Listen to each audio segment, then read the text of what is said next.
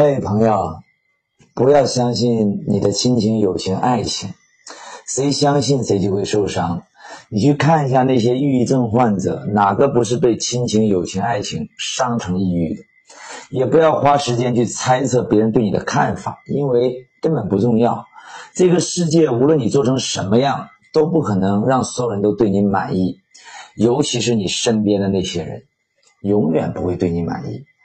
因为每个人给你的建议都是围绕他自己的利益角度，包括你父母都是如此。为啥让你早点结婚呢？因为他们想早点抱孙子，自己开心。为啥让你嫁的离家近一点？因为他们有啥事儿好依靠你啊。为啥把你带到这个世界，还不是为了自己开心？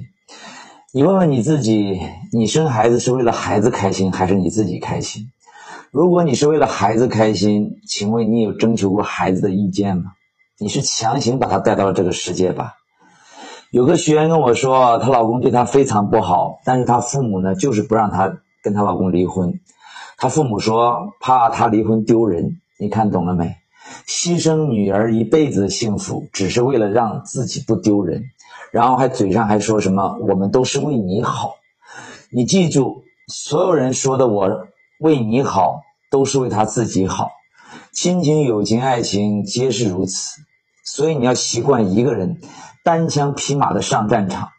一个人生活是不会死的，但如果你对一个人付出了真感情，这份情伤就会把你折磨得死去活来。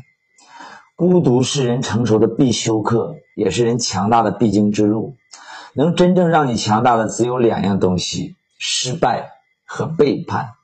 如果你现在正在经历这两样东西，没关系，振作起来。你只需要问问自己：今天这些事儿，三年之后对我来说还重要吗？你不就明白了吗？如果你想再也不被伤害，其实没有什么太好的绝招，唯一的方法就是，所有的伤你都受过了，你就自然有抗体了。